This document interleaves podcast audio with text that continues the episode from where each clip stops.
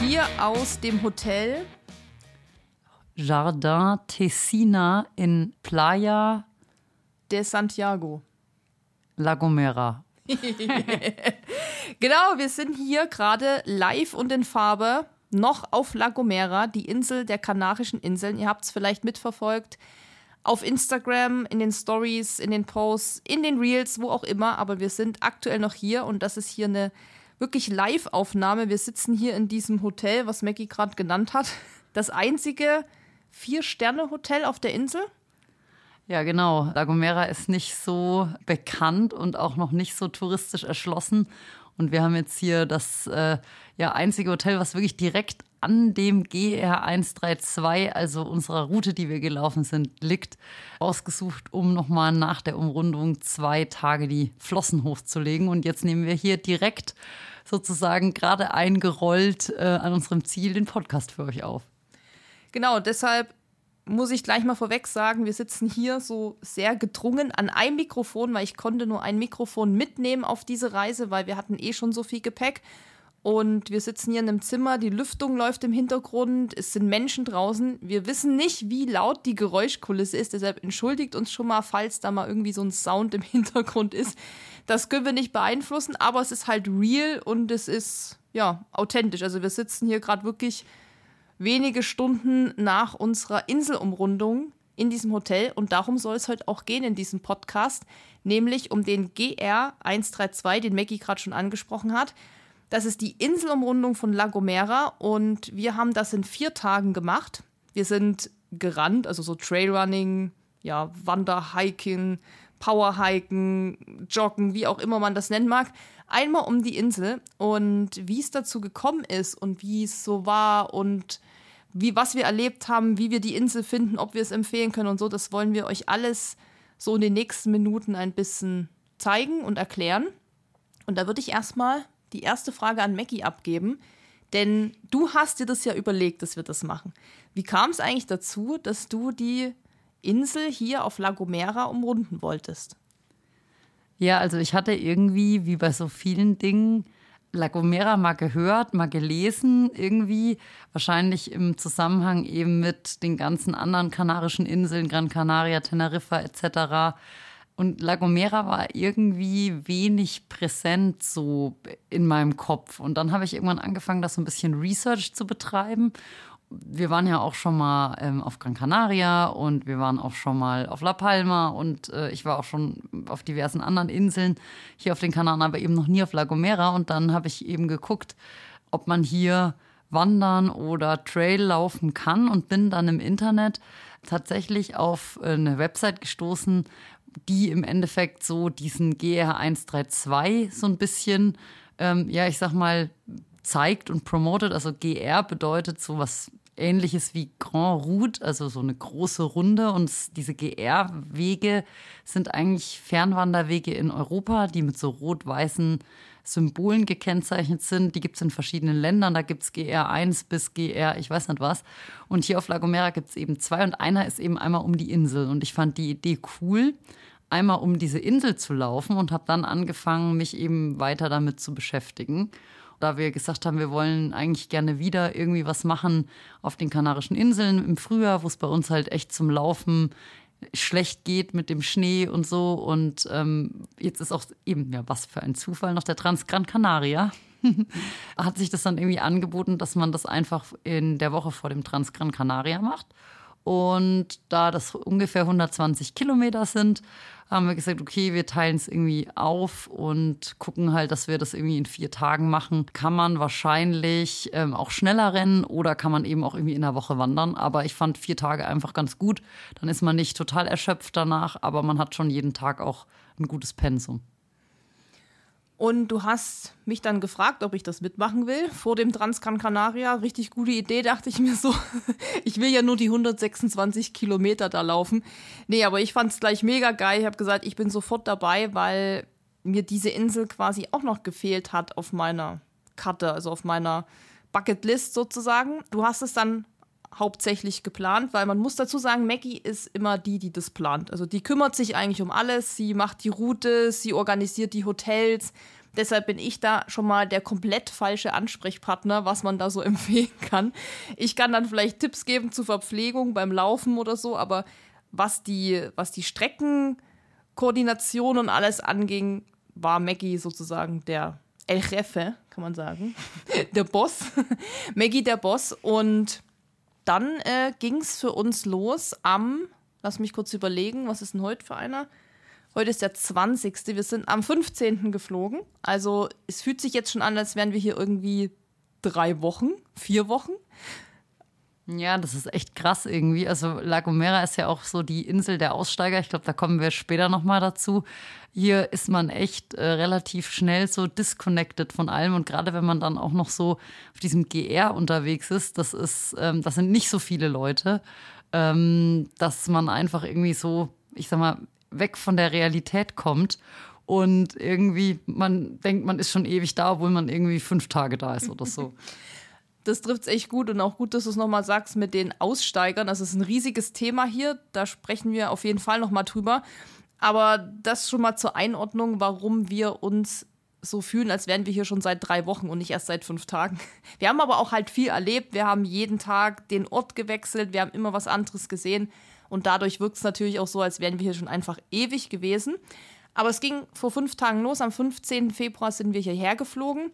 Die Anreise nach La Gomera, und das ist wahrscheinlich auch der Grund, warum es eben gar nicht so bekannt ist und so mega touristisch ist, ist wahrscheinlich auch, dass es keine Direktflüge gibt. Also man muss immer über eine andere Insel fliegen. Wir sind über Gran Canaria geflogen. Das heißt, es sind schon mal fünf Stunden Flug. Das ist auch nicht so wenig, muss man sagen.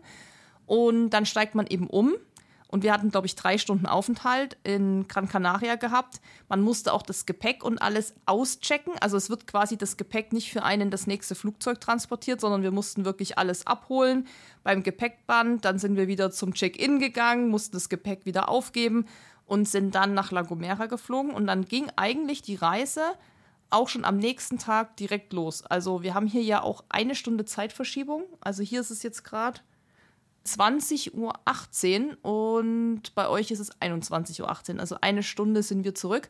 Das heißt, wir kamen, glaube ich, so wann an? 18 Uhr, 17, 18 Uhr roundabout in unserer ersten Unterkunft. Und vielleicht, Maggie, willst du schon mal was zu diesen Unterkünften sagen, beziehungsweise welche Rolle die Unterkünfte bei dieser ganzen Tour überhaupt gespielt haben? Ja, noch kleines Add-on. Ich glaube, die meisten Leute reisen hier mit der Fähre tatsächlich an. Und man kann von verschiedenen Inseln, also auch von Teneriffa und von Lanzarote und so eben mit der Fähre herfahren. Aber da die Fähre woanders ankommt, ähm, als die Flüge losfliegen und wir halt eine ganz gute Connection damit drei Stunden umsteigen hatten, haben wir halt ja den Flug genommen. Genau, aber jetzt zu den Unterkünften. Also wir haben eben das Ganze in vier Etappen aufgeteilt und haben dementsprechend immer, ich sag mal, zwischen 20 und 40 Kilometer gemacht pro Tag, eine Unterkunft in einer neuen Ortschaft gebraucht. Also die dieser GR 132, der geht wirklich einmal so außen rum, also nie durch das Zentrum der Insel, sondern wabbert immer so irgendwie zwischen der Küste, also wirklich den Strand, also Meereshöhe und irgendwie 1000 Metern Höhe, einmal so um die Insel. Und ja, es war gar nicht so leicht, tatsächlich jetzt hier im Februar noch Unterkünfte zu finden. Also es ist vieles entweder noch zu oder war schon ausgebucht, sodass ich wirklich an jedem Stop, den wir gemacht haben, eigentlich nur noch ein oder zwei Möglichkeiten hatte, irgendwas zu buchen. Und ähm, ich habe, glaube ich, so zwei bis drei Wochen vorher auch erst tatsächlich dann final geguckt, wo wir wirklich schlafen. Also wenn ihr vorhabt, das zu machen, dann kann man wirklich empfehlen, im Voraus zu planen, weil es hier eben nicht so diese klassischen Bettenburgen gibt. Es ist nicht Maspalomas Gran Canaria und es ist auch nicht Teneriffa und es gibt hier nicht so diese, ähm, ich sag mal, Betten, ja, Bettenburgen, sondern es sind alles eher kleine, entweder wirklich Apartments, äh, wo es gar nicht mal Frühstück gibt, wo du nicht mal irgendwen siehst, sondern der Schlüssel irgendwo deponiert ist, oder eben ja kleinere Hotels, Pensionen, aber nicht diese fetten Bunker. Ja, deshalb ist ja auch hier das Hotel so das einzige große Hotel auf der ganzen Insel. Also das muss man sich mal so vor Augen führen, wenn ihr jetzt so an Mallorca auch denkt oder ja, Teneriffa, Gran Canaria, sag ich mal, die klassischen Touristeninseln. Da ist natürlich ein Bunker nach dem anderen und deshalb ist es hier wirklich so einfach das ganze Gegenteil. Also hier hat man so das Gefühl, ist Tourismus irgendwie gar nicht angekommen, obwohl er natürlich schon angekommen ist, aber nicht so in diesem Ausmaß. Also so Massentourismus gibt es halt nicht. Ich denke, das liegt eben zum einen an dieser Anfahrt oder Anreise, die ein bisschen länger ist, dass man sich eben sagt, naja gut, dann bleibe ich gleich auf Gran Canaria, bevor ich da überhaupt weiter mit der Fähre oder mit dem Flugzeug reise. Und unsere erste Unterkunft, die war ja dann in Playa de Santiago, also der gleiche Ort, wo wir jetzt gerade sind, weil das war Stadt und Ziel. Das heißt, wir sind da losgelaufen. Das liegt im Süden, ungefähr wie viel? Ein, zwei Kilometer unterhalb vom Flughafen ist das. Mhm. Man muss sich das aber auch so vorstellen, der Flughafen, der hat genau einen Schalter, der hat ein Gepäckband und der hat eine so eine Hütte und der hat eine so eine kleine Landebahn. Also wir haben heute schon noch mal irgendwie, wo wir diese Landebahn so von oben gesehen haben, schon so gedacht, naja, also wie man da landen kann und abfliegen kann, ist uns eigentlich auch ein Rätsel, weil die ist wirklich so kurz, das ist so unspektakulär und da landen auch am Tag vielleicht zwei, drei Flieger maximal. Mit Binter Airlines ist das. Also wir sind ja hier wirklich jetzt mit dem Hotel relativ nah am Flughafen und vorhin kam mal ein Flugzeug, ne, was man das direkt so über uns geflogen ist. Ansonsten ist hier wirklich, sag ich mal, wie Totentanz, was das angeht. Das heißt, man kommt eben auch nicht so oft hierher. Also da muss man auch ein bisschen checken dann, wie, sind die, wie ist die Fähre oder wie ist der Anschlussflug. Das ist eben nicht so eine Massenabfertigung. Und genau, also wir waren sozusagen oder sind bei diesen, unterhalb dieses Flughafens. Und da waren wir in der Unterkunft. Maggie, jetzt bist du wieder dran. Die Unterkunft hieß Pension La Gaviota. 37 Euro pro Nacht, also Schnäppchen, direkt am Strand, total basic natürlich, aber war echt, also für unsere Zwecke eigentlich wunderbar. Da war ein Supermarkt ums Eck und eine Pizzeria. Da haben wir uns dann irgendwie so durchgesnackt, wie wir uns eigentlich die kompletten vier Nächte oder vier Tage halt durchgesnackt haben. Einfach immer geguckt haben, was gibt's irgendwie vor Ort, Supermarkt, Restaurant. Da hatte ich auch gar nicht vorher groß irgendwie was vorgeplant oder so, sondern wirklich nur diese Unterkünfte reserviert und äh, dass man halt weiß, wo man nachts schläft. Wir hatten ja auch noch Gepäck mit mehr als unseren Laufrucksack und das haben wir einfach dann jeden Tag von so einem Taxi-Driver, der hieß Goyo oder Gocho, ich weiß gar nicht genau, auf jeden Fall Top-Service. Goyo. Goyo. also wenn ihr ähm, das machen wollt, dann könnt ihr auch einfach schreiben und dann schicke ich euch die Kontaktdaten von diesem guten Mann. Der hat wirklich einfach jeden Tag unser Gepäck in der Unterkunft, in der wir waren, abgeholt und es dann vor 16 Uhr in die neue Unterkunft gebracht, hat einfach von mir vorher die Adressen bekommen. Es hat super funktioniert und alles andere, also außer sozusagen Gepäcktransfer und Übernachtungsmöglichkeit war auch gar nicht groß geplant, außer natürlich die Route. Ja, die war geplant, klar. Genau, sag doch gleich mal was zu der Route, weil dazu kamen auch schon Fragen so auf Instagram von wegen, wie habt ihr das geplant, wo geht die lang, mit welchem Gerät, wie habt ihr euch navigiert. Also das ist ja sozusagen der Kern der ganzen Geschichte, ist ja die Route. Anhand der Route hast du ja dann auch geguckt, wo können wir schlafen, wo macht Sinn, wie geht's weiter. Vielleicht sagst du da noch mal was zu, weil wie gesagt, Maggie ist eben the boss of of Streckenplanung, the boss of Hotelplanung, the boss of Taxi Driver Organization. Und Susi ist dann diejenige, die mich dann auch dazu zwingt, diese Strecke wirklich an dem jeweiligen Tag zu bewältigen, damit wir auch ankommen. Bundestrainer halt. Ja, also ich hatte im Endeffekt eben geguckt, wirklich, wo geht der GR 132 wirklich lang? Also was ist wirklich die Route, die auch offiziell ausgeschrieben ist und der man auch mit Wanderweg, Pfeilern und Symbolen folgen kann? Und die ganze Strecke ist eben, wenn man den kompletten Loop macht, 121,7 Kilometer mit 7660 Höhenmetern lang und hoch. Und dann dachte ich einfach, okay, wir wollen es auf vier Tage aufteilen, habe geguckt, was ähm, für größere Städte oder mögliche Übernachtungsspots man da passiert und wie man halt die Kilometer am besten stückeln kann, so dass es ausgewogen ist, dass man nicht an einem Tag irgendwie 70 macht und am nächsten nur 10. Und dann bot sich im Endeffekt an, einmal eben hier direkt mehr oder weniger am Flughafen zu starten und am ersten Tag quasi so Marathonstrecke, bisschen kürzer, nach Valle Gran Rey zu machen. Das ist ähm, eigentlich die ich sag mal, Hippie-Hochburg, die Aussteiger-Hochburg und auch der touristische Hotspot der Insel. Also sprich, wir sind vom Süden gelaufen im Uhrzeigersinn. Also erstmal rüber Richtung ähm, Westküste, dann weiter von Valle Gran Rey in den Norden nach Agulo. Das kennt man, wenn man sich ein bisschen mit der Insel beschäftigt, vielleicht von diesem coolen Aussichtsbalkon, den sie da hingebaut haben für die Touris. Und dann von dort in die Hauptstadt, also Tag 3 von Agulo nach äh, San Sebastián de la Gomera. Und dann am vierten Tag von San Sebastián zurück nach Playa Santiago.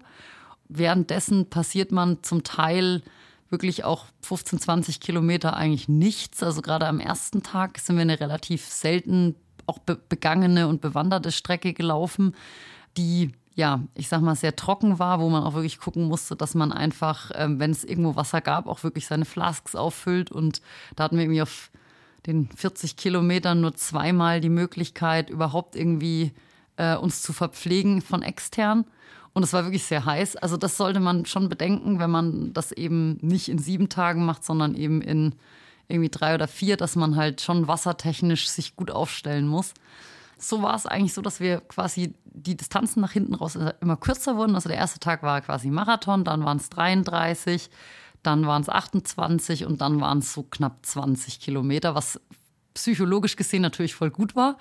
Das war eigentlich so die Strecke und so habe ich es dann letztendlich auch geplant und es hat super funktioniert. Ich fand es auch richtig gut, als du gesagt hast, es wird jeden Tag weniger, weil das wirklich so für den Kopf richtig gut ist. Viel besser als umgekehrt. So, man startet mit 20 und endet mit 50 oder so.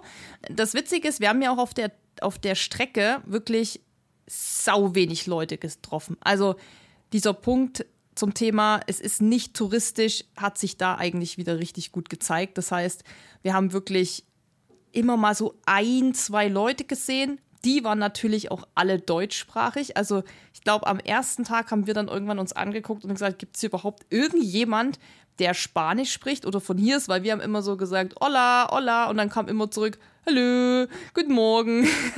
und da haben wir uns dann schon so gedacht, so krass, hier sind wirklich Touristen also Touristen sind hier auch ausschließlich auf diesem Weg und die sind zu 98, 99 Prozent deutschsprachig. Also hinten raus kamen dann vielleicht mal ein, zwei, die dann nicht Deutsch gesprochen haben.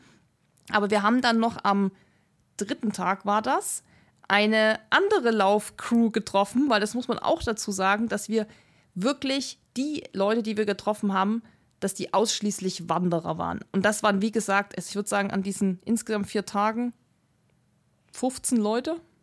Ja. 15 Leute insgesamt, wirklich, also hochgerechnet. Keiner davon war irgendwie Trailläufer und wir haben auch sonst nie jemand gesehen, der irgendwie mal gerannt ist oder so. Am dritten Tag kam uns dann eine Laufcrew entgegen und das war die Laufcrew von den Laufcoaches. Und Maggie hatte mir damals schon davon erzählt, als sie das geplant hat, meinte sie so, ja, da gibt es auch so eine, so eine Crew oder so eine Website, so ein Anbieter, die so ein Trailrunning Camp anbieten auf La Gomera. Genau auch so vor dem Transgran Canaria, dass man das drei Tage macht und dann fährt man oder fliegt man sozusagen nach Gran Canaria weiter, um da eventuell an dem Race teilzunehmen über die haben wir dann auf der Strecke schon immer mal gesprochen. So, ja, die müssten doch jetzt eigentlich bald loslaufen. Und dann haben wir nochmal nachgeguckt auf der Website und dann so, ja, am 19. oder 18. soll es losgehen. Wir so, hä, das ist doch heute. Und Maggie weinte schon immer so, na, die müssten uns doch dann eigentlich mal entgegenkommen, weil man muss dazu sagen, wir sind ja andersrum gelaufen, also Uhrzeigersinn, als dieser Weg sonst geht. Der geht eben entgegen des Uhrzeigersinns. Und die sind entgegen des Uhrzeigersinns gelaufen, also hätten die uns quasi irgendwann mal entgegenkommen müssen. Und wir dachten dann noch so, ja, das wäre irgendwie voll witzig, aber eigentlich die Wahrscheinlichkeit ist auch gering, weil wer weiß, wann die loslaufen. Wir laufen immer viel früher vielleicht los. Und am dritten Tag, wirklich, wir sehen keine Menschenseele. Plötzlich Maggie so, das sind doch Trailläufer. und ja, das waren dann auch Trailläufer und da waren dann auch noch Leute dabei, die wir auch noch kannten. Das war ja noch viel krasser. Also wirklich, La Gomera hat 20.000 Einwohner. Ich glaube, das muss man nochmal dazu sagen. 20.000 Einwohner. Davon leben 10.000 in der Hauptstadt. Und 10.000 ist ja schon ultra wenig für eine Hauptstadt. Das heißt, der Rest ist irgendwie übers Land verteilt. Du triffst wirklich niemand und dann triffst du auch noch Leute, die du kennst aus Deutschland, die da laufen. Und die haben aber die Route ein bisschen anders gewählt. Genau, es gibt nämlich, wie ich äh, vorhin schon mal gesagt hatte, zwei von diesen GR-Fernwanderwegen auf La Gomera. Ähm, einmal diesen GR132, der eben die Insel umrundet. Und dann gibt es noch den GR131, der quasi einmal durch das Zentrum durchgeht.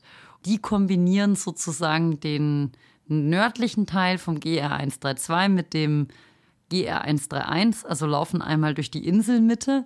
Ich hatte das auch mal kurz überlegt, ob man quasi sich so eine eigene Route dann da baut irgendwie und da eben das so ein bisschen modifiziert. Aber irgendwie haben wir uns dann dafür entschieden, dass wir eigentlich die Originalstrecke auch wirklich so, wie sie ist, laufen wollen mit allen Ups und Downs.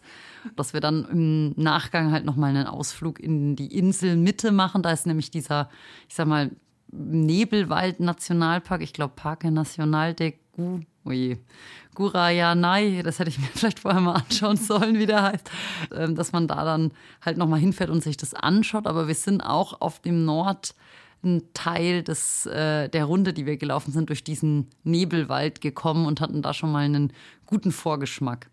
So kam es, dass wir tatsächlich ja wirklich andere Läufer getroffen haben, von denen wir schon dachten, die gibt es gar nicht. Es war echt total freaky. Mhm. Und da kann man auch vielleicht direkt noch mal was zu sagen, zu, generell zu sportlichen Aktivitäten hier auf der Insel. Guter Punkt. Genau, weil wir haben festgestellt, dass man hier super Trail laufen kann, auch wenn es felsig ist und nicht ganz unanspruchsvoll, aber man hat echt wunderschöne Wege. Aber man kann eine Sportart hier wahrscheinlich noch viel besser machen. Und wir haben tatsächlich nur am allerletzten Tag eine Person gesehen, die mit einem Rennrad unterwegs war.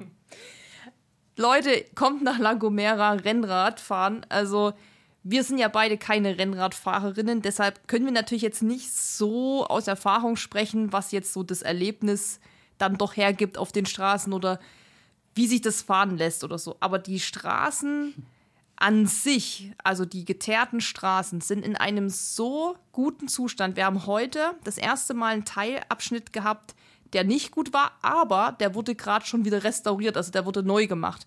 Alle anderen Straßen waren einfach wirklich wie geleckt. Also es war, als hätten die das gerade frisch geteert. Diese Markierungen waren auch noch so ganz weiß und frisch.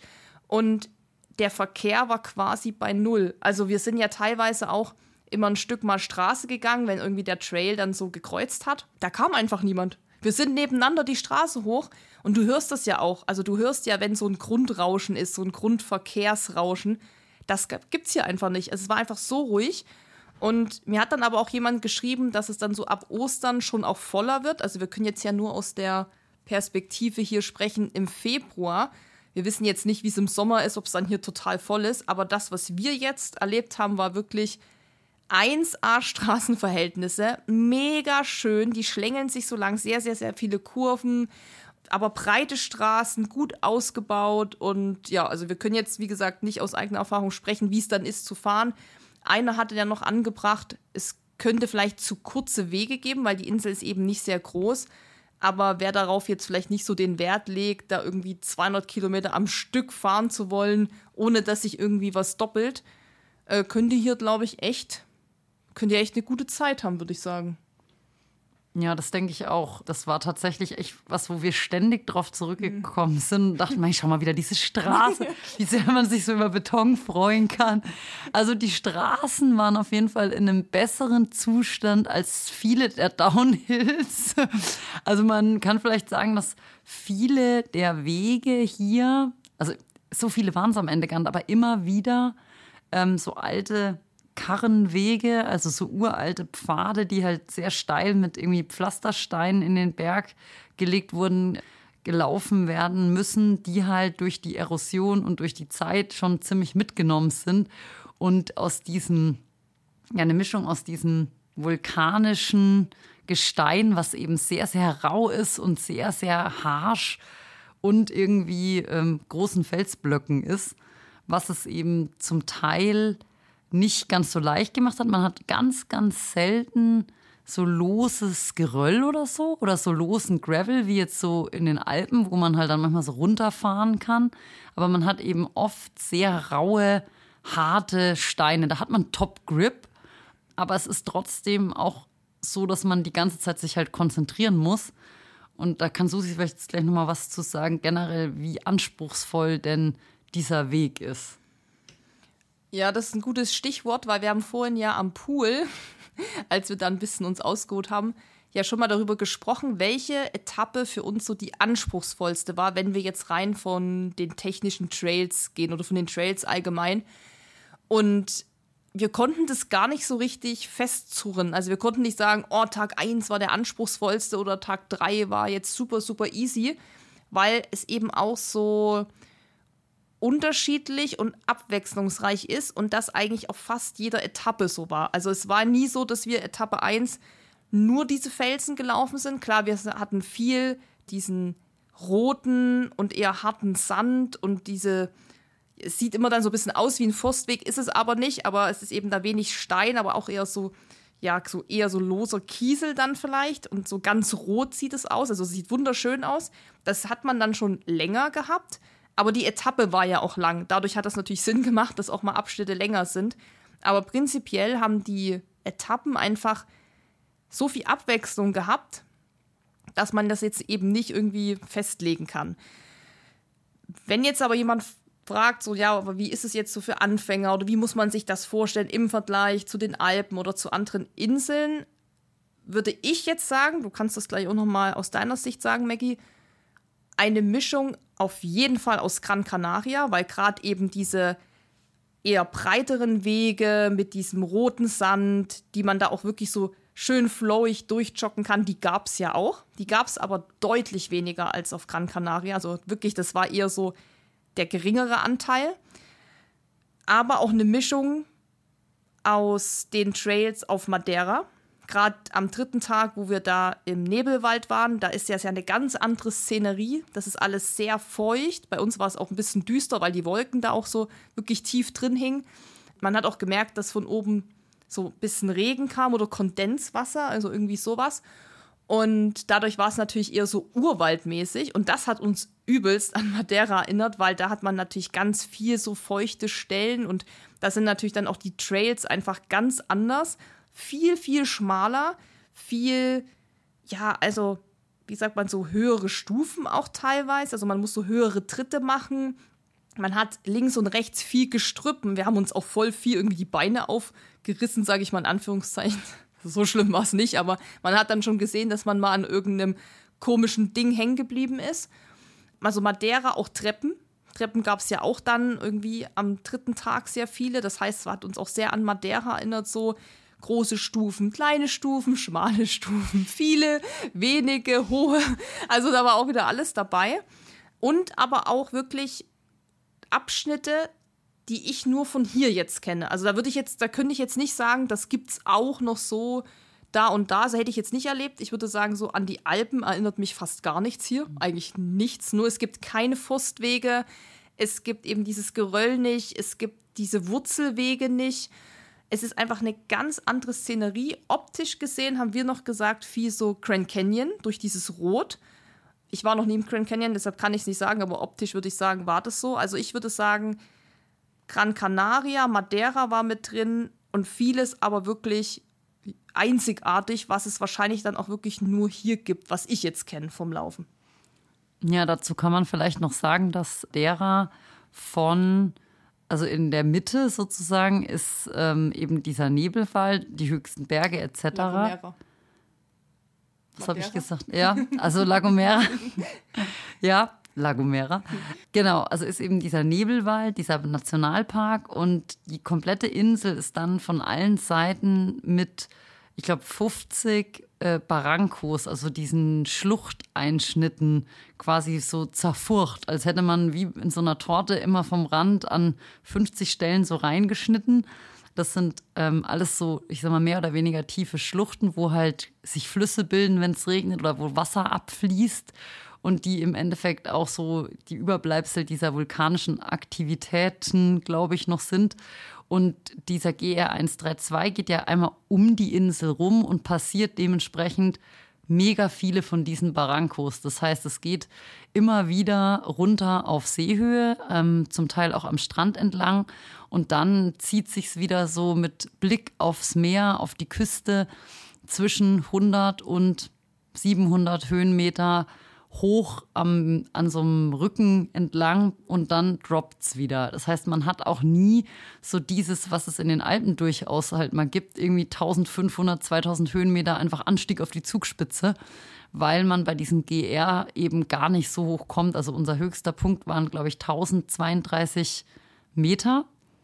Und dadurch hat man halt das ist schon unterschiedlich. Man hat eben viel mehr dieses undulierende, wellige. Es geht immer wieder mal 150 Höhenmeter hoch, dann geht es die wieder runter, dann wabbert es wieder so ein bisschen dahin. Dementsprechend ist es aber auch so, dass man nie wirklich mal wie bei uns zu Hause dann so 10 Kilometer Forstweg, Downhill hat, wo man einfach so runterrollt, sondern es, es wechselt einfach viel. Also kein Untergrund und auch kein, keine Landschaftseindrücke bleiben wirklich lang. Vielleicht außer im Süden dieses Trockene, dieses Aride, das war natürlich schon gerade am ersten Tag sehr lang und das kommt einem auch sehr präsent vor, weil es einfach so heiß ist und es eben keinen Schatten gibt und die Felsen einfach wirklich sehr rough sind. Aber sonst ist es einfach wirklich, ähm, ja, ich sag mal, viel Wechsel der äh, Szenerie, Wechsel des Untergrundes. Und dadurch ist es natürlich auch irgendwie kurzweiliger, weil man natürlich wirklich so verschiedene Landschaftsbilder hat. Aber das, was du gerade noch meintest, dass eben keine dieser Abschnitte wirklich lang ist. Also es gibt keinen ewig langen Downhill oder Uphill. Und es gibt aber auch keine wirklich langen Geraden, die man mal so rennen kann, wo man sagt, man hat jetzt mal hier ordentlich Meter gemacht. Deshalb waren wir dann doch auch immer recht lang unterwegs. Man muss aber auch sagen, wir hatten zum Beispiel am zweiten Tag ja 33 Kilometer und irgendwie 2400 oder 500 Höhenmeter. Und man fragt sich dann manchmal so, wo kommt das hierher? Weil du hast eben nicht diesen einen Anstieg, wo man sagt, so jetzt muss ich 1000 Höhenmeter da hoch, und dann geht es nachher wieder 800 Meter runter und dann laufe ich erstmal 10 Kilometer Forstweg geradeaus, bis der nächste Anstieg kommt. Sondern das, ja, wappert halt so dahin. Und dann hat man sich manchmal gefragt, wo kommen jetzt diese 1000 Höhenmeter eigentlich her? Also, das ist ganz anderes Laufen, finde ich, als jetzt, wir beide können ja nur aus den Alpen, also aus der Alpenregion sprechen, wo wir auch wohnen. Das ist einfach ein kompletter Unterschied. Also, man könnte alles, denke ich, gut durchlaufen aber durch diese Bodenverhältnisse, wenn du eben diese Steine hast, die dann manchmal doch so ein bisschen lockerer sind und auch so hart sind, da muss man schon auch ein bisschen irgendwie seine Gedanken zusammennehmen. Also das ist schon so eher technischer, würde ich sagen. Also es ist jetzt, man kann es eigentlich nicht vergleichen. Also man könnte nicht sagen, es ist wie das und das, es ist einfach eine ganz einzigartige Trail-Landschaft, so kann man es nennen. Und wir beide waren ja auch schon auf Gran Canaria. Wir haben ja da eine Woche Trainingslager gemacht und sind auch den äh, 60 Kilometer Trail damals beim Trans Gran Canaria gelaufen. Und da muss ich sagen, also so ist mein, meine Sicht, dass das Gran Canaria Terra viel leichter ist. Man denkt es gar nicht so, weil erstmal so, da ist es ja, da wappert es ja auch viel so daher, aber da hatte ich das Gefühl, das war anspruchs, nee, also hier ist es anspruchsvoller auf La Gomera. Ich weiß nicht, Würdest du da mitgehen mit der Beobachtung? Ja, schon. Ich habe es auch so in Erinnerung. Ich habe auch in Erinnerung, dass in Gran Canaria viel die, die Wege einfach dadurch, dass es, glaube ich, zumindest da, wo wir damals unterwegs waren, halt auch bewaldeter oft war, die Wege auch weicher waren und deswegen nicht so harsh auf den Körper. Also halt nicht so dieses, wenn man 500 Meter Downhill nur auf so harten Fels läuft, dass man unten dann doch irgendwie so erschöpft ist, ich glaube, wenn man jetzt diesen GR 131 macht und nicht quasi um die komplette Insel rumläuft, dass man dann eben auch mehr durch Wald kommt und dass es dann wahrscheinlich anders ist. Es gibt hier tatsächlich auch ein Trailrunning-Event, haben wir gesehen, irgendwie Gomera Paradise Trail. Und der geht vorrangig eben von der Hauptstadt dann in die Inselmitte. Das heißt, der geht gar nicht auf diesem südlichen, trockenen, baumlosen Teil lang. Und ich glaube, dann ist es schon vielleicht eher vergleichbar mit Gran Canaria. Aber unsere Strecke jetzt, wenn man die jetzt mal mit den letzten 60 Kilometern vom Trans Gran Canaria vergleicht, war bestimmt schon anspruchsvoller, würde ich sagen. Ja, du wirst es ja jetzt live erleben, wenn du die volle 126 Kilometer Strecke beim Trans Gran Canaria läufst, weil die überquert ja auch einmal die Insel. Wie viel letztendlich dann da wirklich Fels ist oder Wald. Aber wir hatten halt wirklich bis auf, ich sag mal, 10 Kilometer von den 120 Kilometern gar nicht richtig Wald oder Waldboden, sondern wirklich nur ein ganz kurzes Stück halt im Norden. Bevor es gleich mit der Folge weitergeht, darf ich euch noch unseren heutigen Werbepartner vorstellen, bei dem es um das zweitschönste Hobby nach dem Laufen geht, und zwar Essen. Ihr kennt ja alle mein Motto, ohne Mampf kein Dampf. Wir Läufer brauchen einfach Energie und damit versorgt euch Löwenanteil. Löwenanteil stellt Fertiggerichte im Glas in Bioqualität her, die uns Sportler mit dem versorgen, was wir brauchen. Komplexe Kohlenhydrate, gesunde Fette und viel Protein.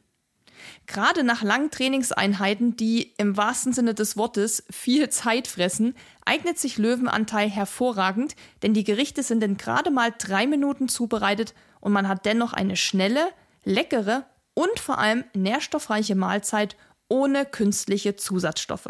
Bevor man sich also aus Zeitmangel jedes Mal eine Pizza beim Lieferdienst bestellt, kann man also guten Gewissens zu den Gerichten von Löwenanteil greifen, denn die sind auf jeden Fall gesünder.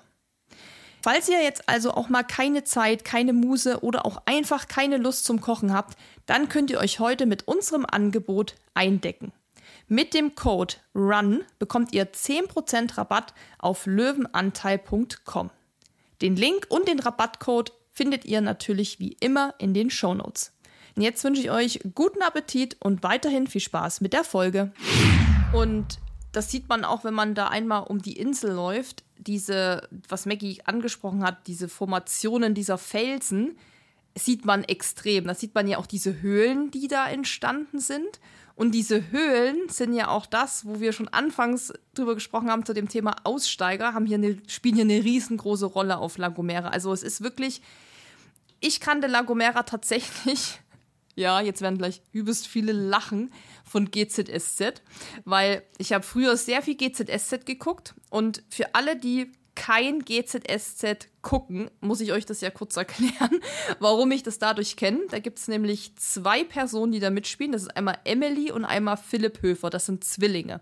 Und die haben eine Mutter, und die hat eigentlich einen so ganz normalen Namen. Ich, nenn, ich weiß es nicht mehr, wie sie heißt. Wir nennen sie mal Heidi.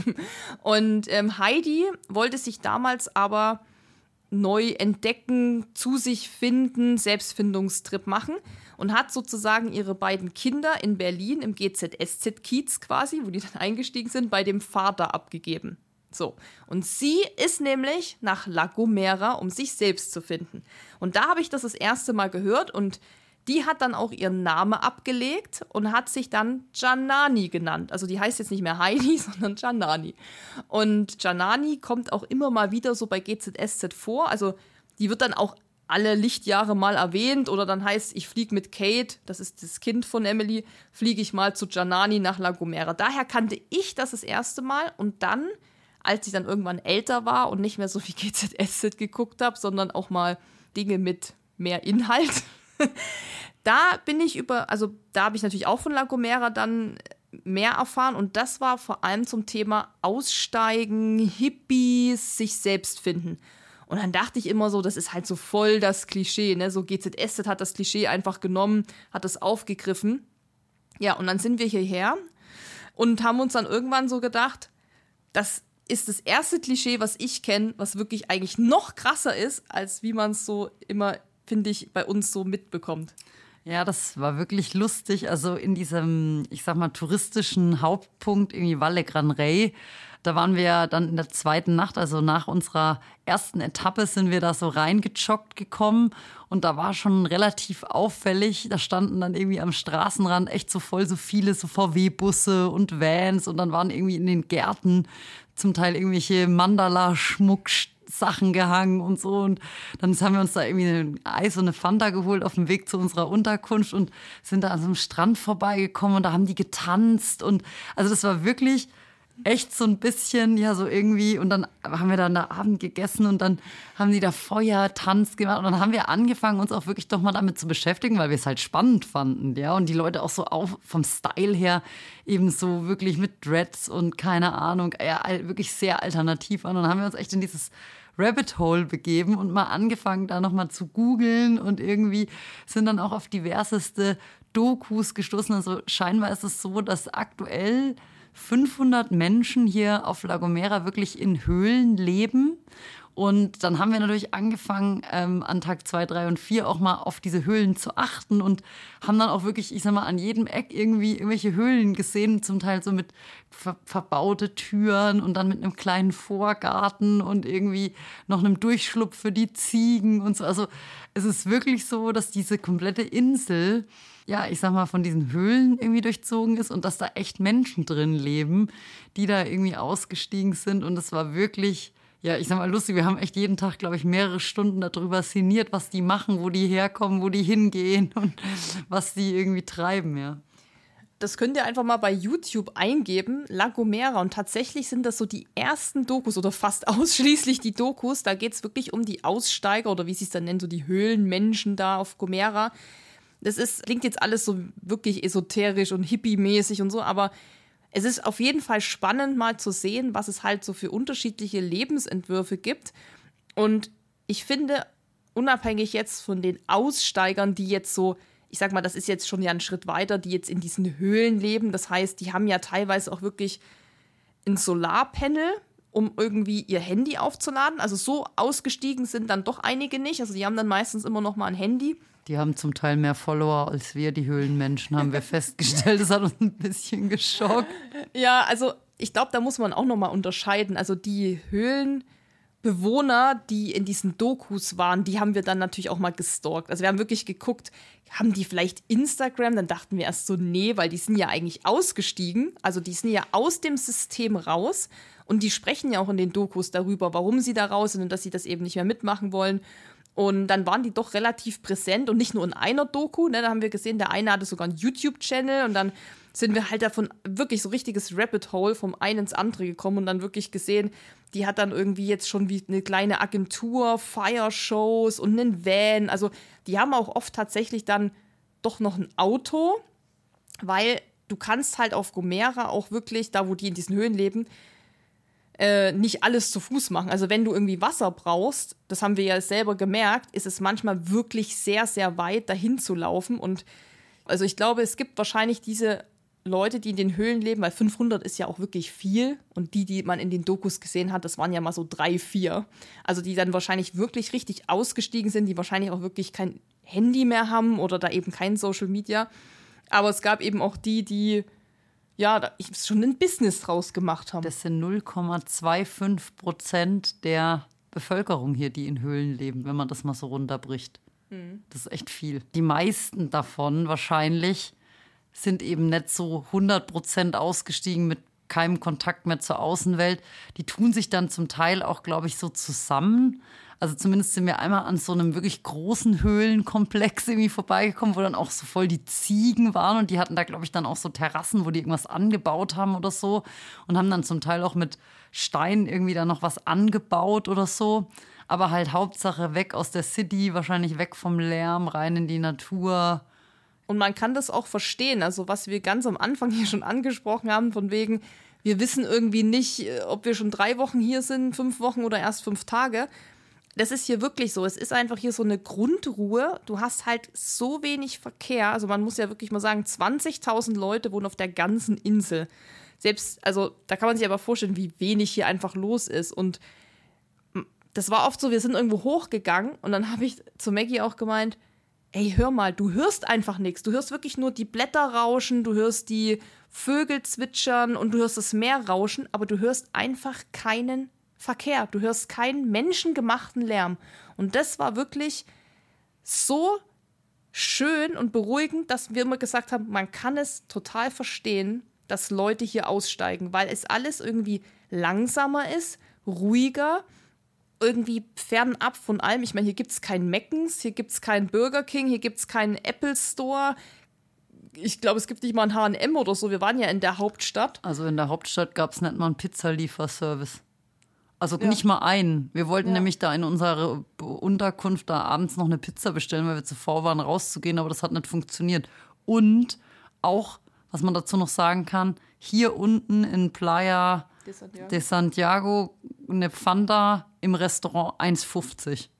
Also preistechnisch, klar, jetzt sind wir hier in dem besseren Hotel, da sind die Preise dann schon ein bisschen teurer, aber insgesamt preistechnisch einfach so krass viel billiger als alle anderen spanischen, sowohl Inseln als auch Festlandorte, wo ich bisher war und auch generell eines wirklich der günstigsten Reiseziele, die ich bisher hatte. Also wir haben diesen Gepäcktransfer gehabt. Das ist dieser Taxidriver gewesen, der im Endeffekt unser Gepäck einmal um die Insel gefahren hat, was für den echt weite Strecken waren, weil es gibt halt nicht an der Küste entlang eine Küstenstraße, wo wir gelaufen sind, sondern man muss immer wieder ins Zentrum des der Insel fahren und dann quasi wie so eine Stichstraße wieder an den Küstenort, wo wir übernachtet haben. Und wir haben für die komplette Transportgeschichte 280 Euro bezahlt. Und der ist wirklich nicht nur viele Kilometer gefahren, sondern auch einfach viel Zeit, weil die, man kann da auch nicht schnell fahren, weil die Straßen halt sehr kurvig sind und immer durchs Bergland gehen. Also ich glaube, das wäre überall anders echt teurer gewesen. Absolut. Und auch Mietwagen haben wir uns ja nochmal geholt an dem Tag jetzt, wo wir schon fertig waren mit der Inselumrundung und gesagt haben, wir würden aber gern nochmal in die Mitte der Insel und uns nochmal da ein bisschen was angucken. Und der hat 36 Euro gekostet, der Mietwagen. 1A Nissan Micra, Top-Ausstattung, kann man sich überhaupt nicht beschweren. Die Straßen sind eben so gut, es macht richtig Bock, da zu fahren. Es lässt sich eben auch leicht fahren. Es ist eben gar kein Verkehr. Also man muss wirklich auf gar nichts achten. Man hat die ganze Zeit irgendwie Blick aufs Meer, auf die Felsen. Dann fährt man mal durch diesen Lorbeerwald. Der ist, ist wirklich mega imposant, wenn da so diese Lorbeeren, diese Blätter so über die Straße hängen und so. Also es ist halt wirklich günstig. Und wir haben dann schon, wir mussten ja auch essen jeden Abend. Wir hatten ja in unserer Unterkunft kein Essen, also kein Frühstück, kein Abendessen. Und da haben wir uns natürlich schon immer an den besseren Bars, Restaurants orientiert, die es gab, wenn es was gab. Und da hatten wir manchmal schon eher die teureren in Anführungszeichen. Und selbst das war noch wirklich total günstig und, und Preis-Leistung top. Und früh auch im Supermarkt, da waren die auch manchmal ein bisschen teurer, die Supermärkte, gerade wenn das so kleine Supermercados sind in so Ortschaften, wie Agulo, wo es wirklich gar nichts gibt. Da ist es dann schon ein bisschen teurer gewesen, sage ich mal. Also wirklich in Anführungszeichen teurer als jetzt in einem Spar in der Hauptstadt oder so. Aber für uns immer halt noch total günstig. Und das hat uns jedes Mal eigentlich schockiert. Wir so, das hat ja wieder nur 1,50 Euro gekostet. Bestes Beispiel war also, wie Susi gesagt hat, wir sind hier im besten Vier-Sterne-Hotel der Insel. Pizza hier an der im Beach Club 8,90 Euro und genau, Fanta 1,50 hatte ich vorhin schon. Und dann, was hatten wir noch? Gab es einmal so einen, in so einem, in diesem Agulo-Supermarkt, den Susi gerade genannt hat, gab es so einen kleinen Kaffeeautomaten, wo man für 50 Cent sich eine heiße Schokolade ziehen konnte. Mhm. Das war echt, also wie früher auf der Eisbahn oder so oder mhm. im Schwimmbad. Diese kleinen braunen Becher voll retromäßig. Also hier ist irgendwie so ein bisschen die Zeit stehen geblieben oder der Tourismus einfach noch nicht so angekommen und die Welt irgendwie noch ein bisschen in Ordnung. Absolut. Und deshalb ist es, glaube ich, auch wirklich dieses, die Insel der Aussteiger. Die Leute, die hier Urlaub machen, also die gibt es ja auch. Und aktuell sieht man ja nur Deutsche hier. Es ist wirklich krass. Auch hier in dem Hotel redet eigentlich jeder Deutsch. Auch die an der Rezeption reden fast nur noch Deutsch. Das sind aber eben auch alles Leute, und das, mit ein paar unterhält man sich ja mal so ab und zu, die dann auch sagen, hier machen eben Leute Urlaub, die einfach ihre Ruhe wollen. Und das merkt man halt auch, weil die sind natürlich dann auch nicht laut. Oder das sind ja keine, die so all-inclusive, ich trinke aus Plastikbechern Wodka eh schon mittags um zwölf Typen sind, sondern die wollen hier wirklich entspannen, die wollen Ruhe. Die Luft ist hier mega. Das Klima ist zumindest jetzt im Februar, keine Ahnung, wie es im Hochsommer ist, aber jetzt wirklich so geil. Abends, man kann das Fenster aufmachen. Es ist immer, weiß ich nicht, so gut.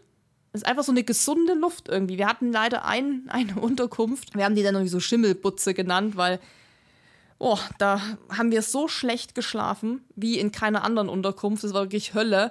Und haben dann halt gesehen, dass an der Wand irgendwie so ein bisschen Schimmel war und haben gesagt, ja, hier riecht es auch schon so feucht und so schimmelig. Und als wir dann so raus sind, war das wie, als würde unsere Lunge erstmal wieder komplett gereinigt werden von dieser guten Luft. Und die Luft ist wirklich, auch wenn es heiß war, war die immer noch gut. Die war nicht so stickig oder so. Nee, genau. Man ist ja doch immer in Meeresnähe, weil ja. die Insel einfach nicht so groß ist. Und man hat immer so ein bisschen ja auch diesen Salz, dieses Salzwasser in der Luft, was eben saugesund ist. Und selbst bei der Hitze war es eben nie so diese trockene Hitze, wie so jetzt in der Wüste oder so, wo man irgendwie das Gefühl hat, dass die Schleimhäute so austrocknen, sondern es war einfach immer eher so eine, ja, so eine gute Luft einfach. Und auch nachts jetzt, wenn man hier draußen rumgeht und so, das ist echt, also es ist schon, ist schon angenehm und ich glaube, man wir haben auch schon gesagt, aus Spaß so, man kann hier gar nicht krank werden, weil man trifft auch niemanden, bei dem man sich anstecken kann. Hm. Also haben wir gewitzelt, ja. Ja, man ist wirklich viel alleine und ist einfach wirklich, man hat seine Ruhe. Also dieses, man macht hier Urlaub, um wirklich seine Ruhe zu haben, das passt hier wirklich. Also selbst hier in diesem Hotel, was glaube ich lange nicht ausgebucht ist, ist natürlich schon mehr los, ist halt schon voll so, aber eben angenehm. Das sind halt alles wirklich Leute, die eben auch hier einfach nur ein Glas Wein trinken wollen und entspannen wollen. Und wir sind auch an einer, an einem Resort, nenne ich es mal, es war bei Weitem kein Resort, vorbeigekommen am letzten Tag. Da haben wir dann auch, waren auch wieder nur Deutsche, da meinte die eine Dame so, dass sie da drei Wochen Urlaub macht und dass das immer sehr schnell ausgebucht ist und dass das für sie das Paradies ist, weil hier kommt man ganz schlecht hin. Also da gibt es dann eben auch nicht so die Straßen, die da hinfahren, das heißt, wenn man dann da einmal ist, dann ist man da auch in, diesem, in dieser Unterkunft. Und die haben aber angeboten Yoga, Motivationscoaches, Malerei, was haben die dann noch so gemacht? Irgendwas gebastelt oder so. Und das war halt direkt am Meer, eine ganz gepflegte Anlage. Und es war einfach wirklich so schön. Und wir saßen da auch, wir haben ein Kokoseis gegessen und nur gedacht, ja, also hier könnte man jetzt auch eine Woche wirklich sein und könnte ein Buch schreiben. Weil hier kann man wirklich komplett abschalten, weil es gibt eben nichts, was dich ablenkt.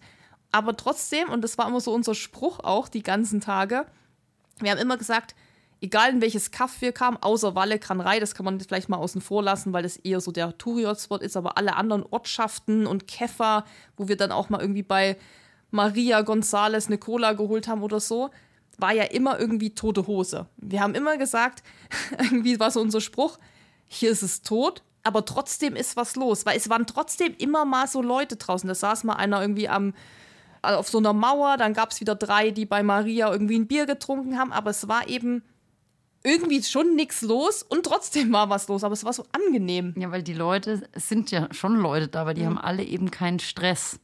Es ist nicht so dieses Hasseln, wie wir das auch, glaube ich, von uns daheim kennen, wo irgendwie an so einem Dorfplatz immer so ein Gewusel und ist und, und irgendwie jeder Mods wichtig ist und laut und, und, und Geschrei, sondern es ist hier, wir saßen einmal an so einem Dorfplatz, da hatten wir uns mittags irgendwie so eine Fanta Lemon geholt. Übrigens bestes Getränk, Schweppes Lem Limon und Fanta Limon.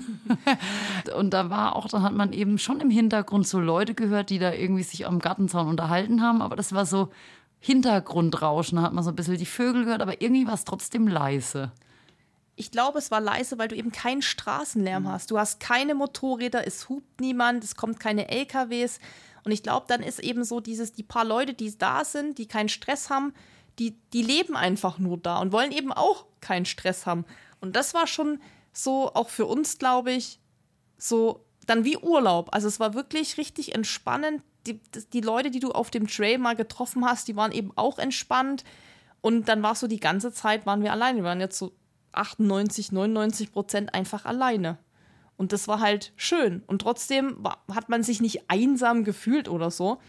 Aber lass uns mal noch so abschließend so ein paar Tipps hier raushauen, weil es gibt ja schon so ein paar Sachen, wenn man sowas macht. Es muss ja nicht die Lagomera-Umrundung sein, es kann ja auch eine andere Insel sein oder zu Hause, wenn es heiß ist, was auch immer.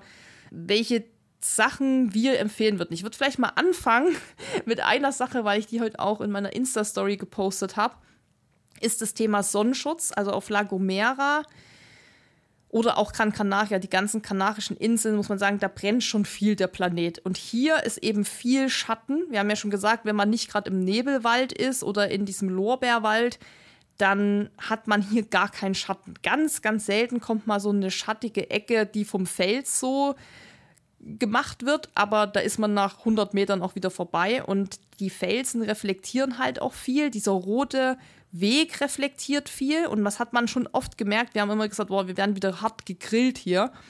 Und Sonnenschutz ist hier wirklich ein riesiges Thema. Also wir haben uns viel eingecremt. Am ersten Tag haben wir ein bisschen zu wenig eingecremt. Dafür haben wir dann die nächsten Tage doppelt so viel gemacht und haben dann auch wirklich bewusst auf der Strecke uns immer nachgecremt. Also da wirklich 50er Sonnencreme einpacken, auch beim Laufen und sich immer wieder nachcremen, weil man sieht es leider auch hier an vielen Leuten, die jetzt hier Urlaub machen. Da pellt sich schon die Haut und das sieht wirklich auch nicht mehr, das ist auch nicht gesund. Das tut ja dann auch weh, wenn du Sonnenbrand hast und so, aber es ist vor allem hauptsächlich nicht gerade gut für die Haut und für den Körper. Deshalb würde ich sagen, das auf jeden Fall, wenn ihr hierher kommt oder auf die Kanaren allgemein, ey, braucht echt viel Sonnenschutz, Sonnencreme und sowas. Dann wichtig, wichtig auch Wasser, hatte ich ja gerade schon mal angesprochen. Also wir hatten zum Teil, also jetzt mal von dieser GR132-Route ausgehend, wirklich, ich sag mal, Strecken, wo 15 bis 20 Kilometer eigentlich keine Möglichkeit war, irgendwas aufzufüllen. Und deswegen, wir hatten halt immer ähm, klassisch die zwei Flasks mit insgesamt dann einem Liter, also zwei äh, 0,5er Flasks. Und dann hatten wir aber immer noch eine dritte 0,5er Flask hinten drin als Backup. Und die habe ich auch echt mehrmals gebraucht. Also ich glaube, oft haben wir die leer getrunken oft, gehabt dann. Weil ich glaube, wir haben zum Teil zwischen fünf und sieben Liter getrunken, würde ich sagen. Also wirklich viel getrunken. Dann hat man, hatten wir in einem von den zwei Flasks halt immer noch so Elektrolyte, Gemisch irgendwie, weil einfach man doch auch wirklich die ganze Zeit konstant geschwitzt hat. Also auch im Downhill, wenn man sich eben dann so mit diesen Steinen so konzentriert, ist es halt doch irgendwie anstrengend. Und ähm, also Wasser mitnehmen und auch am Tag vorher, bevor man wirklich losläuft, gucken, vielleicht so ganz grob, bis wohin muss man ungefähr kommen, bis man halt dann wieder Wasser nachladen kann. Im Norden hat es vielleicht, weiß ich gar nicht so genau, habe ich nicht drauf geachtet, mal den einen oder anderen Bach, aber eigentlich war da auch nichts. Also im Süden hier ist es wirklich trocken wie in der Wüste so. Da war auch, also da gibt es zwar immer mal so Bachläufe, aber die waren alle ausgetrocknet.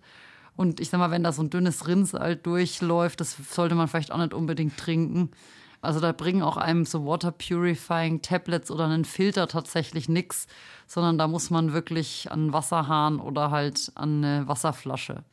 Ja, so Verpflegung allgemein ist, glaube ich, ein Thema, weil wenn man nur zwei Buden auf der Strecke hat, dann sollte man auf jeden Fall ausreichend Gele, Riegel und so einpacken. Was wir nicht so empfehlen können, ist irgendwas mit Schokolade, weil das zerläuft auf jeden Fall.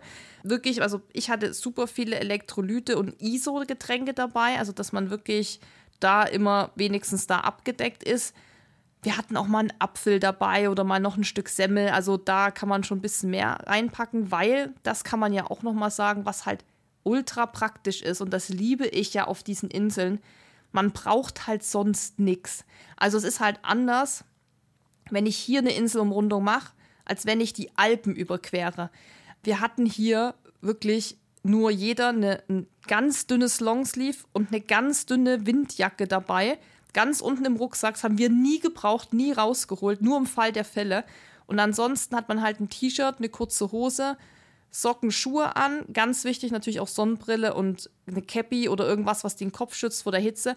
Aber das war's. Man braucht keine Handschuhe, man braucht keine dicke Regenjacke, man braucht keine Tights. Meine, wir haben ja immer rumgewitzelt, dann am Abend immer davor so, ja, ob wir morgen mal die lange Regenhose einpacken. Aber hier regnet es halt wirklich fast nie. Also das ist ja hier so das Thema, dass hier wirklich ganz, ganz wenig Regen fällt im Jahr. Und das finde ich so geil, dass man sich viel weniger Gedanken machen muss um diese Klamotten, um das, die Klamottenthematik, kann man sagen, weil man wirklich nichts braucht. Das dünnste T-Shirt am besten mit dem dünnsten Stoff, was luftig ist, eine kurze Shorts und ab geht die Luzi. Das macht es, finde ich, wieder einfacher zu planen als wirklich so eine Alpenüberquerung, wo man viel mehr Zeug braucht auch Downjacke und so haben wir hier nie gebraucht. Wir haben das alles dabei. Also der Koffer ist voll mit so langem Zeug. Wir haben dann ja immer so rumgewitzelt, so welche von den 32 Jacken, die ich mit habe, ziehe ich heute an, aber die braucht man halt nie. Von daher ist man da eben so platzsparend in dem Rucksack unterwegs, dass man wirklich mehr Platz hat für Wasser und für Essen. Und das ist halt wiederum gut. Und dann packt man sich halt ein, auf jeden Fall Kreditkarte, Perso, was man halt immer so hat, eine Powerbank fürs Handy und dann sind wir da echt gut durchkommen. Also ich finde, es ist eine, wenn man fit ist, wenn man sich das zutraut, finde ich das eine gute, einen guten Einstieg, wenn man sagt, man würde gerne mal mit sowas starten, was zum Runden oder durch, zu durchqueren. Und was man echt auch noch sagen muss, dadurch, dass eben Teile von diesem GR 132, ich sage mal zumindest jetzt in dieser Saison, noch nicht so krass viel begangen sind und eben auch die Ortschaften, die man durchläuft, da gibt es vielleicht eben eine Bude, die vielleicht dann, ich sag mal, da waren dann auch die zwei Wanderer, die wir irgendwie getroffen haben, die saßen dann auch genau in dieser einen Bude und haben da auch irgendwie eine Cola getrunken. Lernt man das, diese Insel nochmal ganz anders kennen, wie wenn man jetzt, glaube ich, nur mit Mietwagen rumfährt, weil man halt nicht automatisch an diese Visitor Center oder an diese Touri-Buden gelotst wird, sondern weil man halt wirklich auch durch die Vorgärten und irgendwie den, ich sag mal, an der Kläranlage mal entlang läuft und äh, man halt wirklich einfach auch dann auf dieser Strecke so Zeit hat, also sich zu überlegen, das sind viele verfallene Gebäude, da waren da Ziegen zwischen. Ich habe überlegt, haben hier früher mal Bauern gewohnt, warum sind die da nicht mehr? Und dann hat man schon auch so ein bisschen Bock, sich auch damit zu beschäftigen, weil man sieht was und fragt sich, was, was ist hier passiert, ne? wo kommen die her, wo gehen die hin? Ähm, und das ist eigentlich echt ganz schön. Und wir haben festgestellt, dass man einfach die Orte deutlich intensiver und im Gedächtnis bleibender erlebt, wenn man die zu Fuß sich erarbeitet, wie wenn man halt mit dem Auto dann da hoch in den Nationalpark mal zum Viewpoint fährt. Und wenn man da hochgegangen ist, dann hat man auch so dieses durch die Vegetationszonen durch und ja, einfach irgendwie ist man da näher dran und es bleibt irgendwie mehr im Gedächtnis. Wunderbare Worte zum Abschluss, aber ich würde sagen, Maggie, wir müssen unbedingt jeder noch ein Highlight nennen. Also was war so das Highlight für dich auf, in diesen vier Tagen, wo wir gelaufen sind? Boah, das ist richtig schwer. Ähm, es ist noch so frisch und das sind noch so viele Eindrücke, dass noch nicht wirklich viel verblasst ist. Mein Highlight war tatsächlich am letzten Tag der wunderschöne, ich sag mal, Sandstrand, den wir gesehen haben. Von, also kurz so zehn Kilometer nach der Hauptstadt und zehn Kilometer vor unserem Ziel sind wir eben auch wieder im Süden gewesen, wo es sehr, sehr trocken ist. Und ähm, wir kamen irgendwie über so einen Hügel drüber und da war eine riesengroße Bucht, in der genau ein Haus stand. Und da sind wir da, also da haben wir diese Bucht von oben gesehen, das war einfach phänomenal schön. Und dann sind wir runter und unser Weg fu äh, führte genau an diesem Haus vorbei. Und wir haben festgestellt, das ist ja, das ist ja der Place to be. Die hatten eine eigene Anlegestelle für ihr Boot. Und dann haben wir auch gesagt, okay, also wenn das dein Haus ist, so, da kannst du wirklich aussteigen. Also da kommen am Tag zwei Wanderer vorbei und sonst geht dir da auch keiner auf die Nerven.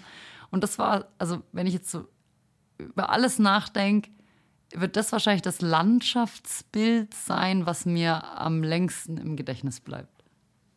Ah ja, siehst, das hatte ich schon wieder mhm. nicht verdrängt, aber ähm, mhm. das ist natürlich jetzt noch nicht so lang her, wie du sagst, man hat es noch nicht so verarbeitet ich muss sagen, mein Highlight hat tatsächlich gar nichts mit der Landschaft oder der Strecke zu tun, weil da mochte ich einfach die Abwechslung, dieses dieser Wald, diese Felsböden, dann diese roten Steine, dann mal wieder weiße Kalk-Vulkansteine, also einfach die Abwechslung, was mir, glaube ich, im Gedächtnis bleiben wird und was auch mein Highlight war, war wirklich einfach die Ruhe. Mhm. Einfach kein Straßenlärm. Ich weiß nicht, ich bin ganz ehrlich, ich weiß nicht, wie ich klarkommen soll, wenn wir wieder zu Hause sind und dann auch diese ganze, ja, dann geht ja die Saison fast wieder los, Motorradfahrsaison. Wir wohnen ja da an diesem Hotspot bei uns zu Hause, wo es wirklich laut ist. Und hier war das wie, als hätte man mein Gehör mal so gereinigt.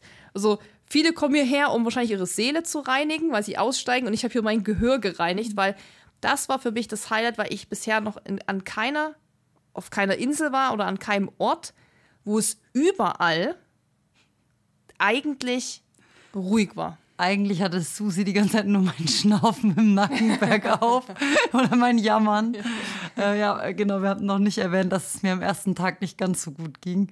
Dazu mehr auf dem Instagram-Profil von Susi im Highlight La Gomera. Mich sterben und äh, wiederbeleben sehen. Nee. Äh, nee, aber das stimmt, was du sagst. Ja, also prinzipiell sind wir gut durchgekommen. Es gab Ups und Downs, aber ich würde sagen, so in Summe, nachdem du dich nach dem ersten Tag wieder hochgekämpft hast, lief es ja super für uns und wir haben uns da auch nett gestresst. Und das war auch so ein bisschen hier. Hier kann man sich irgendwie gar nicht stressen. Und irgendwie würde ich jetzt auch gern hier noch ein halbes Jahr bleiben und erstmal irgendwie komplett nicht nur mein Gehör reinigen, sondern auch mal mein Gehirn reinigen. Weil, ja, also es ist wirklich sehr, sehr empfehlenswert. Es ist natürlich immer ähm, der eine, den wir hier getroffen haben, der hier ein Haus gekauft hat, ein Deutscher in Agulo hat ein Haus gekauft und ist da immer so ein paar Monate, der hat ja immer gesagt, es kommt drauf an, was du eben erwartest. So, und wenn ihr jetzt halt erwartet Partymeile und so, dann ist man hier wahrscheinlich eher falsch. Oder wenn man jetzt hier sehr viel baden will im Meer, ist man vielleicht auch eher falsch, weil der Atlantik ist wirklich hier zu der Zeit auch richtig rau und sehr, sehr, sehr hohe Wellen, zwei, drei Meter hoch. Wir haben die auch gesehen und dachten so, boah, krass, also da willst du wirklich nicht rein. Also man muss halt wissen, was man will, aber wenn man wirklich mal ein bisschen die Einsamkeit sucht und die Ruhe, können wir zumindest sagen, für Februar ist es hier eine gute Adresse auf La Gomera. Absolut, das waren die Worte zum Sonntag, Dienstag. Dienstag, ich weiß nicht. Die Worte zum Dienstag und ähm, weil nämlich das zweite Highlight, was ich habe, der Nebelwald war und der mich so sehr an Herr der Ringe erinnert hat, gucken wir nämlich jetzt noch weiter Herr der Ringe äh, im Hotelbett und ja, Maggie, es ja. war schön mit dir. Wenn ihr noch mehr über Herr der Ringe erfahren wollt, dann hört euch auf jeden Fall noch mal die Podcast-Folge über meinen Neuseeland-Trip hier auf dem Run Skills Podcast an.